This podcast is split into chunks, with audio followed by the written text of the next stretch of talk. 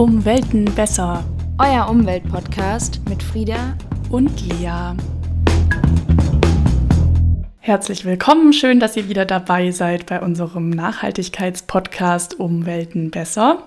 Und heute beschäftigen wir uns mit dem Thema Mobilität, auch ein sehr wichtiges und spannendes Thema. Warum ist das Thema denn eigentlich so wichtig, Frieda?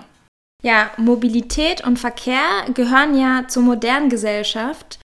Die Kehrseite der Mobilität, besonders mit Auto und Flugzeug, sind ein hoher Energieverbrauch und damit hohe verkehrsbedingte Emissionen wie Kohlendioxide und Stickoxide, die den Klimawandel befördern und damit eben auch die Gesundheit von uns schädigen. Und hier kommen mal ein paar Kennziffern, wie es eigentlich im Moment so auf unsere verkehrsbedingten Emissionen bestellt ist.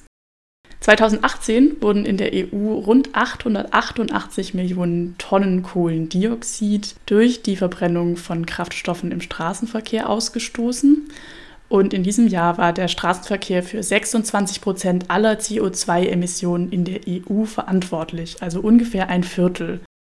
Das hat sich auch ganz schön verändert über die Zeit. 1990 lag der Anteil zum Beispiel noch bei 16 Prozent, also ist um 10 Prozent gestiegen. In Deutschland, da wird die Mehrheit der Strecken auch immer noch mit dem Auto zurückgelegt, auch wenn die Nutzung von Fahrrad und öffentlichen Verkehrsmitteln natürlich steigt. 50 Prozent der mit dem Auto zurückgelegten Fahrten sind kürzer als 5 Kilometer und 25 Prozent sogar kürzer als 2 Kilometer. Also der Verkehr ist auf jeden Fall wesentlich mitverantwortlich für viele Emissionen. Und ihr erinnert euch vielleicht, am 9. August 2021 hat auch der IPCC seinen aktuellen Klimabericht vorgestellt. Das ist der Weltklimarat. Da sitzen eben aus verschiedenen Ländern Expertinnen und Experten drin und gucken sich eben an, wie sich das Weltklima verändert. Die haben da unter anderem festgestellt, dass 1,5 Grad Erwärmung des Klimas wahrscheinlich schon bis 2030 erfolgen werden. Und in einem ihrer Berichte haben die Wissenschaftlerinnen und Wissenschaftler vom IPCC eben auch geschrieben, dass sie einschneidende Maßnahmen zur Reduktion von Emissionen im Verkehrssektor für notwendig halten. Also wenn wir die Erderwärmung begrenzen wollen, dann ist es auf jeden Fall sehr wichtig, auch den Verkehr mit reinzunehmen. Und auf den IPCC-Bericht von August 2021 hat auch der Allgemeine Deutsche Fahrradclub reagiert. Die fordern jetzt einen noch schnelleren Umbau des Verkehrssektors, eine schnelle Verkehrswende.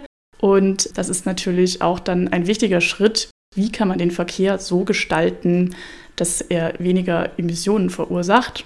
Als allgemeiner deutscher Fahrradclub ist natürlich klar, dass man sich da mehr Fahrradverkehr vorstellt. Aber es gibt natürlich auch noch andere Alternativen, die nachhaltiger sind, als alleine mit dem Auto zu fahren, zum Beispiel den öffentlichen Personennahverkehr, auch Carsharing oder Mitfahrgelegenheiten und wie gesagt Fahrräder, Elektrofahrräder oder man kann auch einfach mal zu Fuß gehen. Ja, auch das ist natürlich eine gute Art der Fortbewegung und wir alle waren ja vielleicht mal öfter an der frischen Luft oder haben die Spaziergänge in unseren Alltag eingebaut. Und wie du eben schon gesagt hast, eine Möglichkeit der nachhaltigen Fortbewegung ist eben das Fahrrad. Und die Menschen dazu zu motivieren und aktivieren, mehr Fahrrad zu fahren, das ist auch der Auftrag des Radfahrbüros in Frankfurt. Das Büro hat eine koordinierende Funktion innerhalb der Stadtverwaltung und treibt die Aktivitäten für mehr Radverkehr mit vollem Engagement voran. Wie Frankfurt jetzt also fahrradfreundlicher werden möchte, das hat Joachim Hochstein erzählt. Er ist der Leiter des Radfahrbüros in Frankfurt. Ich freue mich, dass ich heute den Leiter des Radfahrbüros Frankfurt bei mir habe, Joachim Hochstein. Wer sind Sie genau und was machen Sie dort? Erzählen Sie doch mal ein bisschen über sich. Ja, vielen Dank. Ja, wer bin ich? Genau, mein Name ist Joachim Hochstein. Ich bin seit 2013 Leiter dieses Radfahrbüros. Das Radfahrbüro, das gibt es äh, schon seit 2009. Das ist ein Sachgebiet im Straßenverkehrsamt sozusagen in der Straßenverkehrsbehörde. Und ja, das Radfahrbüro ist vor allen Dingen deshalb geschaffen worden, um mal eine Anlaufstelle zu schaffen, städtischerseits für das ganze Thema Radverkehr, was ja sehr vielfältig sein kann. Wir sind als Radfahrbüro so die Schnittstelle zu allem, was irgendwie mit dem Thema Radverkehr zu tun hat. Das heißt, wir kümmern uns um Planung, wir kümmern uns um Beschwerdemanagement, um Öffentlichkeitsarbeit. All das äh, fließt bei uns sozusagen zusammen. Ja, sehr schön. Weniger Autos, mehr Fahrräder. Viele Städte haben sich das ja quasi auf die Fahne geschrieben. Und dafür braucht es eben einen radikalen Paradigmenwechsel. Und genau den möchte die Stadt Frankfurt ja jetzt vollziehen, denn seit rund zwei Jahren färbt sich Frankfurt rot, kann man eigentlich sagen. Der Ratentscheid Frankfurt, der macht es möglich.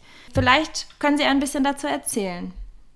Ja, also dieser Stadtverordnetenbeschluss zum Ratentscheid ist jetzt fast exakt zwei Jahre her. Dem ging ja vorweg äh, eben eine Unterschriftensammlung, dem 40.000 Unterschriften durch die Ratentscheidsinitiatoren zusammenkamen. Es kam aus Formfehlern nicht zum eigentlichen Bürgerentscheid, aber der Magistrat ist in Verhandlungen gegangen mit den Initiatoren. Und es war schon für alle Beteiligten sehr überraschend, dass tatsächlich die Dreierkoalition eben aus CDU, SPD und Grüne tatsächlich eigentlich fast das gesamte Paket abgesegnet haben. Und äh, das ist in einen Stadtverordnetenbeschluss eben Ende August 2019 geflossen. Und zusammen mit den Kolleginnen und Kollegen aus dem Amt für Straßenbau und Erschließung und dem Dezernat versuchen wir ja mit einer hohen Intensität gerade in den letzten zwei Jahren ja wirklich Frankfurt zu einer Fahrradstadt zu machen. Das ist eigentlich ein sehr, sehr breit gefächertes Aufgabenprogramm, sehr ambitioniert auch, ähm, aber dem kommen wir mit allen Ambitionen auch nach als Stadt und konnten, glaube ich, in den letzten Monaten schon sehr viel liefern. Ja, seit August 2019 sind schon 20 Kilometer rot markierte Radwege und 4036 neue Fahrradstellplätze entstanden. Man kann sich sehr gut auf ihrer Website darüber informieren. Also wenn man da immer auf dem aktuellsten Stand sein möchte, kann man da immer auf jeden Fall nachschauen. Wird das denn bislang gut angenommen? Haben Sie da ein paar Stimmen vielleicht zu, auch von Radfahrern selber? Ja, also von, von den Radfahrerinnen und Radfahrern haben wir auf jeden Fall sehr gute Rückmeldungen. Es gibt vielleicht immer mal wieder Kritik an der Art und Weise, wie man das ausführt. Wir versuchen das ja auch mit ähm, Protection-Einheiten eben abzusichern, diese Radfahrstreifen. Das ist ja eigentlich so ein immer noch relativ neuer Standard. Ist noch nicht so lange her, dann hat man einfach Radfahrstreifen und Schutzstreifen markiert. Jetzt ist schon immer wieder auch die Anforderung dabei, das bitte auch baulich abzutrennen vom Kfz-Verkehr. An den Stellen, wo wir es einfach nicht machen können. Äh, es gibt viele Gründe, warum man sowas nicht installieren kann, wegen Ein- und Ausfahrten oder die Feuerwehr oder was auch immer. Gibt es natürlich immer mal wieder Kritik, das wäre nur Malerei, ähm, das ist kein Radweg. Das gibt es natürlich auch. Aber im Großen und Ganzen haben wir wirklich sehr gute Rückmeldungen aus der Bevölkerung. Das ist auf jeden Fall eine nachhaltige Art der Mobilität, denn Frankfurt ist ja auch eine Stadt, die jeden Tag viele, viele Pendler in sich aufnimmt. Und Jahr für Jahr steigt diese Zahl der PendlerInnen auch nach Frankfurt. 2019 waren es 387.000 Beschäftigte, die sich täglich auf den Weg zur Arbeit nach Frankfurt machen. Davor im Jahr 2018 rund 11.000 weniger. Also Frankfurt wird zumindest an Werktagen quasi zur Millionenstadt. Wie bewerkstelligt man das in Zukunft? Also welche Herausforderungen gibt es vielleicht für eine Mobilitätsstrategie, die auf Nachhaltigkeit ausgerichtet ist? Mhm. Ja, also diese, diese Strategie muss natürlich diese Außenbeziehungen mit einpreisen. Dieser Ratentscheid ist sicherlich sehr stark ausgerichtet auf die Frankfurter Bevölkerung und äh, lässt sozusagen mal die Interessen der Einpendelnden eigentlich außen vor. Das muss man schon ehrlich dazu sagen wenn man die Friedberger Landstraße anfasst und andere Straßen in diesen Kategorien, dann ist das natürlich in erster Linie schmerzhaft für den Einpendler mit Kfz. Ja, das ist schon so. Deswegen muss das auch als regionale Aufgabe nach wie vor verstanden werden, wenn man ernsthaft Verkehrswende möchte oder das nachhaltig gestalten will. Gerade die Pendlerströme, dann muss sehr, sehr viel mehr äh, natürlich auch in den ÖPNV noch investiert werden. Daran werden wir nicht vorbeikommen. Aber gut, wir haben das jetzt so gemacht. Und es geht aber geräuschloser trotzdem als gedacht. Manches ist sicherlich Corona geschuldet, äh, weil natürlich die Einpendlerzahlen dadurch auch massiv nach unten gegangen sind im gewissen Zeitraum. Andere Effekte sind allerdings diese Verlagerung vom ÖPNV wieder zum Kfz, weil der eine oder andere doch noch Bedenken hat, in einen Zug zu steigen aus Pandemiegründen. Also da gibt es eben sehr viel Überlagerung von, von Prozessen und äh, wir können gar nicht so eindeutig immer sagen, wie ist dann die Gemengelage, wie viele Leute nutzen das und dieses Verkehrsmittel aus dem oder dem Grund. Das war vor zwei Jahren etwas einfacher, glaube ich, alles zu berechnen. Ja, aber wie Sie äh, sagen, wir sind ja die Einpendler Hauptstadt Deutschlands, was man so in absoluten Zahlen sagen kann. Das überlagert natürlich das Verkehrsgeschehen in Frankfurt ganz immens. Mhm. Deswegen wird Frankfurt ja zum Teil auch gar nicht als Fahrradstadt vielleicht oder als Stadt mit relativ viel Radverkehr wahrgenommen, weil es natürlich sehr stark überlagert wird durch einpendelnde Kfz. Aber mittlerweile gibt es ja sogar einen Zuschuss für Lastenräder der Stadt Frankfurt. Wird das gut angenommen? Für Lastenräder, ja. Die Lastenräder äh, selbst, die zielen sicherlich darauf, in der Hoffnung, dass man vielleicht seinen Zweitwagen nicht anschafft. Hoffentlich sogar auch der Erstwagen nicht in der Stadt. Ähm, da haben wir aber keine so sehr konkreten Zahlen dazu. Also wir fördern es selbst, weil im besten Fall ist es natürlich ein guter Faktor, bevor ein Auto angeschafft wird, dass man ein Lastenrad sich anschafft. Ähm, aber es darf natürlich nicht der, der, der Zweit-, vielleicht nachher sein, sondern wenn man mitten in der Stadt wohnt, wäre es eigentlich im Sinne der Verkehrswende erst konsequent, wenn man eben gar kein Auto vor der Tür stehen hat. Und wenn jetzt die Radfahrwege auch ausgebaut werden und auch breiter eben werden, dann sorgt das ja auch für mehr Sicherheit der RadfahrerInnen. Sorgt also ein geschlossenes Radfahrnetz auch dafür, dass eben mehr Leute aufs Rad umsteigen in Zukunft? Ja, das ist genau das Ziel, dass ähm, diese Lücken nicht auftauchen. Die werden sozusagen auch immer wieder benannt. Äh, die tun auch immer wieder sehr weh. Durch den Ratentscheid haben wir einige dieser Lücken tatsächlich schon schließen können, von denen wir uns gar nicht vorstellen konnten, die zu schließen. Auch am Hauptbahnhof selbst konnten wir so eine Baustellenlösung dafür nutzen, für den Radverkehr sogar in Richtung Norden etwas darzustellen. Da ist nur noch eine Kfz-Spur. Das wäre vor zwei Jahren überhaupt nicht denkbar gewesen, das abzubilden. Das hätte einen, einen Riesenaufschrei gegeben. Und insofern, ja, es ist halt gerade alles im Fluss und ich denke, die Akzeptanz in der Bevölkerung wird immer größer dafür. Mhm. Wenn ich jetzt kein eigenes Fahrrad habe oder aber einfach mal spontan mich dafür entscheide, aufs Rad zu steigen, dann gibt es ja mittlerweile Möglichkeiten. Entweder man mietet die Fahrräder eben vor Ort oder sogar im Abo-Modell wie zum Beispiel Swapfeeds oder vor Ort Call a Bike. Wird das viel angenommen und lohnt sich sozusagen das Angebot dieser Mietfahrräder für die Nachhaltigkeit? Ja, also ich persönlich finde auf jeden Fall dieses Modell von den Swap-Feeds ganz interessant. Äh, bei den Produkten wie Callabike denke ich, ist es auf jeden Fall natürlich besser, man nimmt ein Callabike, als nimmt man ein Auto. Aber es ist natürlich auch ein Substitut für andere Verkehrsmittel vielleicht, ja, oder eben auch im öffentlichen Personennahverkehr. Also irgendwie gibt sich das dann vielleicht in der Gesamtbilanz vielleicht nicht so wahnsinnig viel. Auch solche Verleihsysteme bedürfen ja auch einer unglaublich hohen Serviceleistung das ganze Rangieren, das Hin- und Herrangieren ist, ist ja wahnsinnig aufwendig. Deswegen ist es auch eigentlich nie ein echtes Gewinngeschäft, sondern eigentlich immer ein Zuschussgeschäft an sich. Auch für die Deutsche Bahn ist es ein massives Verlustgeschäft eigentlich. Und die Bahn macht das letztendlich, um darzustellen, dass sie die gesamte Mobilitätskette bedienen. Also das muss man einfach so schon sehen. Es ist keine Cash-Cow per se, diese, diese Fahrräder anzubieten, das sind dann eher vielleicht andere Sachen, die eine Rolle spielen können, vielleicht weitere Daten vielleicht auch irgendwie zu bekommen äh, oder Kundenverhalten zu analysieren. Das ist vielleicht eher der Hintergrund. Aber ob jetzt das wirklich ein echter Nachhaltigkeitseffekt ist im Vergleich zu, ich habe selbst ein Fahrrad, da kennen wir zumindest keine Zahlen dazu. Ja, es ist auf jeden Fall immer noch besser, als mit dem Auto zu fahren. Und gerade so, wie sich die Fahrradbranche in den letzten Jahren entwickelt hat, natürlich vor, aber auch während Corona, dass die Nachfrage eben das Angebot bei weitem übersteigt, dient wahrscheinlich dazu, dass es immer mehr auch ein bisschen in Anspruch genommen wird. Aber viele Menschen haben sich ja auch ein E-Bike gekauft während diesen Zeiten. Ist das dann auch eine gute Alternative, um zum Beispiel den ÖPNV nicht mehr zu nutzen? Ja, ich würde bei den E-Bikes ähm, sagen, dass sie auf jeden Fall eine Riesenchance sind für den suburbanen Raum insbesondere. Vielleicht weniger für den direkten Kernbereich der Stadt. Da ist es relativ wirkungslos auch angesichts der Tatsachen, dass man sowieso häufig an einer Ampel dann stehen bleiben wird. Es sei denn, man hat auch wirklich Lasten zu tragen oder auch Kindertransport oder wie auch immer. Dann ist es sicherlich eine sehr hilfreiche Geschichte. Aber das größte Potenzial sehe ich halt tatsächlich in den suburbanen Räumen, dann seinen Arbeitsplatz damit zu erreichen mit E-Bikes. Und auch gerade für diese Kundschaft sozusagen oder diesen, diesen Nutzerkreis sind wir ja dabei, aus allen Himmelsrichtungen gerade Radschnellwege in die Planung zu bringen. Und dann muss man schon sagen, wenn man einen Pedelec hat oder ja, sagen wir mal ein normales Pedelec und man hat 15 Kilometer zu fahren, äh, von Langen nach Frankfurt beispielsweise auf einem optimalen Radschnellweg, dann ist es natürlich eine unglaubliche Alternative und kann natürlich in den Hauptverkehrszeiten den ÖPNV massiv entlasten. Ja, auf jeden Fall bin ich ganz gespannt, wie sich das in Zukunft alles entwickeln wird. Wir können gespannt sein, wie viele Kilometer da in Zukunft noch umgesetzt werden und wie rot Frankfurt dann tatsächlich 2023 sein wird. Ganz, ganz lieben Dank für dieses Interview. Sehr gerne. Jetzt haben wir viele spannende Sachen darüber gelernt, wie der Radverkehr in den nächsten Jahren sich so entwickeln könnte in Frankfurt. Das ist bestimmt auch in vielen anderen Städten in Deutschland sehr spannend zu beobachten, was sich da in nächster Zeit noch so tun wird.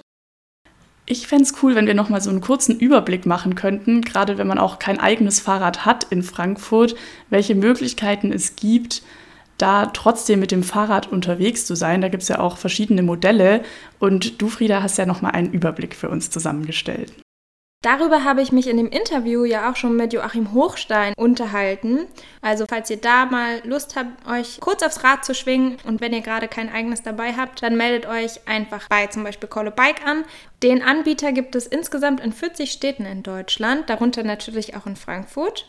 Und es gibt tatsächlich noch mehr als nur Call a Bike. Es gibt auch Nextbike oder auch Lime. Die machen eben nicht nur E-Roller und Bike mit Y geschrieben.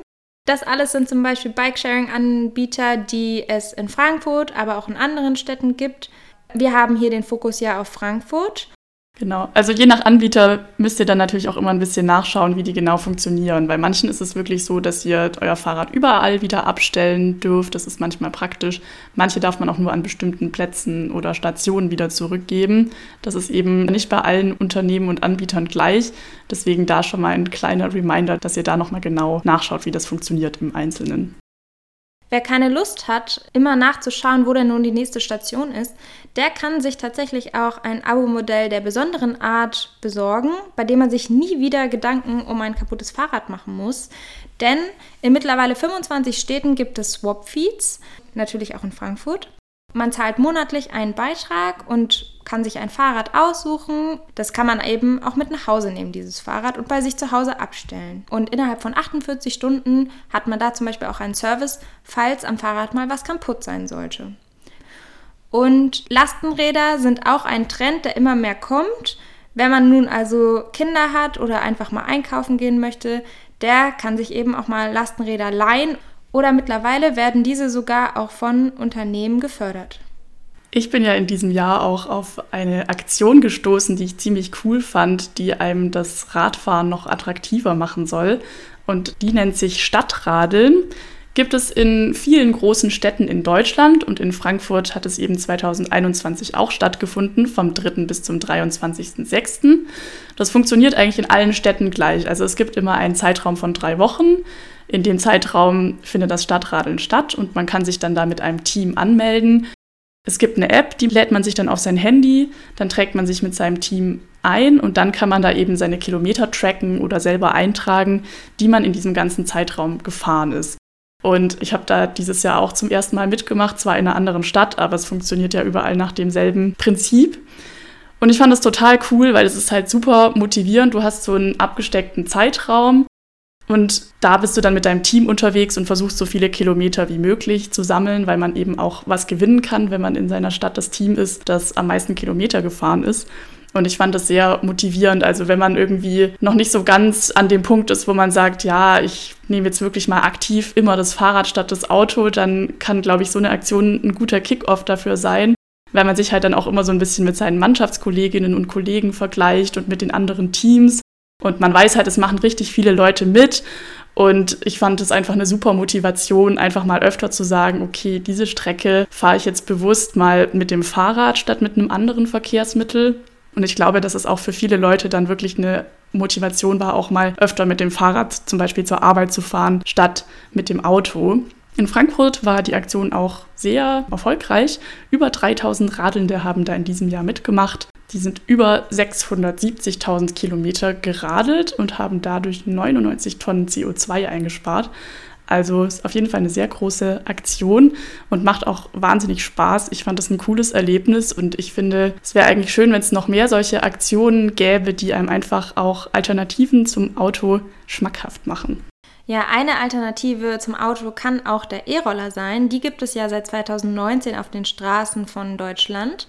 Aber der E-Scooter wird eben häufig anstatt der eigenen Füße oder eben dem Fahrrad benutzt. Und das ist dann nicht nur schlecht für die Umwelt, sondern auch nicht gerade förderlich für die eigene Gesundheit. Außerdem handelt es sich bei den Akkus in E-Scootern häufig um Lithium-Ionen-Akkus. Vor allem aufgrund ihrer hohen Energiedichte werden diese beispielsweise auch für den Antrieb von E-Bikes, Pedelecs oder Elektro-Pkw genutzt. Aber Akkus dieser Art, die können unter anderem Stoffe wie Kobalt, Nickel, Kupfer, Aluminium und andere Rohstoffe enthalten, deren Abbau eben häufig mit Belastung für die menschliche Gesundheit und ja auch mit der Umwelt einhergeht. Natürlich wollen wir jetzt auch nicht alle Autobesitzer hier komplett verteufeln. Unter manchen Umständen geht es halt auch einfach nicht anders. Da braucht man halt das Auto. Aber hier wollten wir noch mal ein bisschen aufmerksam darauf machen, dass man sein Auto eben auch mit anderen Menschen teilen kann. Und wenn man selber kein Auto besitzt, aber ab und zu mal eins braucht, dann bieten sich auch Carsharing-Anbieter natürlich an. Gerade wenn man irgendwie mal einen größeren Einkauf machen muss oder so, in Frankfurt habt ihr da als Anlaufstellen zum Beispiel share-now.com oder book-n-drive.de. Und für längere Strecken könnt ihr dann natürlich auch mal in Portalen wie BlaBlaCar vorbeischauen. Da könnt ihr dann vielleicht auch mal günstig und auch CO2-sparend von Frankfurt nach beispielsweise Mainz fahren oder überall, wo ihr halt gerne hin möchtet. Insgesamt ist es auf jeden Fall so, dass nachhaltiger Verkehr einen Mix aus Maßnahmen braucht. Also, dass man versucht, nicht nur ein Fahrzeug und seine Antriebstechnik in den Fokus zu stellen. Hier das Beispiel jetzt, es reicht nicht nur zu sagen, wir ersetzen jetzt alle Dieselautos durch Elektroautos und dann sind alle unsere Verkehrsprobleme gelöst, sondern man muss eben gucken, wie man die verschiedenen Fahrzeuge auch irgendwie miteinander vernetzen und kombinieren kann, damit man da einen sinnvollen Verkehr von morgen damit gestaltet, der auch nachhaltiger wird. Wir würden uns auf jeden Fall von der Politik da auch noch ein bisschen Mitwirkung wünschen. Zum Beispiel, dass wirtschaftliche Anreize gesetzt werden, damit dadurch Verhaltensänderungen erzielt werden können. Und dass auch die Siedlungs- und Verkehrsplanung sich darauf konzentriert, Verkehr zu vermeiden und umweltfreundliche Verkehrsträger anzubieten und auch attraktiv zu machen. Und damit wird es mal wieder Zeit für einen Überblick, wie ihr eure Mobilität noch nachhaltiger machen könnt in unseren Take-Home-Messages. Kurze Strecken bewältigst du am nachhaltigsten mit dem Fahrrad oder zu Fuß. Wenn du kein eigenes Fahrrad hast, schau dir mal die Bikesharing-Angebote in deiner Umgebung an. Für etwas längere Strecken empfiehlt sich das E-Bike als nachhaltige Alternative zum Auto. Um in die Innenstadt zu fahren, kannst du statt dem Auto auch super Bus oder Bahn nutzen. So sparst du Wartezeiten im Stau, die Parkplatzsuche und auch CO2. Für längere Fahrten eignen sich Fernbusanbieter, der Zug oder Mitfahrgelegenheiten. Und wenn du ein Auto hast, biete anderen an, dass sie bei dir mitfahren können. Davon profitieren nicht nur du und deine MitfahrerInnen, sondern auch die Umwelt, da der CO2-Ausstoß pro Kopf sinkt. Nutze alle Fahrzeuge, mit denen du unterwegs bist, so lang wie möglich. Und wenn mal etwas kaputt geht, ist es auf jeden Fall nachhaltiger, es zu reparieren, als es sofort neu zu kaufen. Das waren unsere Take-Home-Messages. Hiermit verweisen wir auch nochmal auf unsere Show Notes. Da findet ihr Infos zum Radfahrbüro, aber auch zur Frankfurt Green City und wie Frankfurt in Zukunft nachhaltiger mit seinen Mobilitätsstrategien sein möchte. Und ums Reparieren geht es auch in unserer nächsten Folge. Da geht es nämlich um nachhaltige Elektrogeräte und da gibt es ein Interview mit dem Repair Café Sachsenhausen, bei dem man eben nicht nur Fahrräder, sondern auch ganz viele andere technische Geräte reparieren lassen kann. Also hört wieder rein, wir freuen uns. Bis demnächst. Tschüss.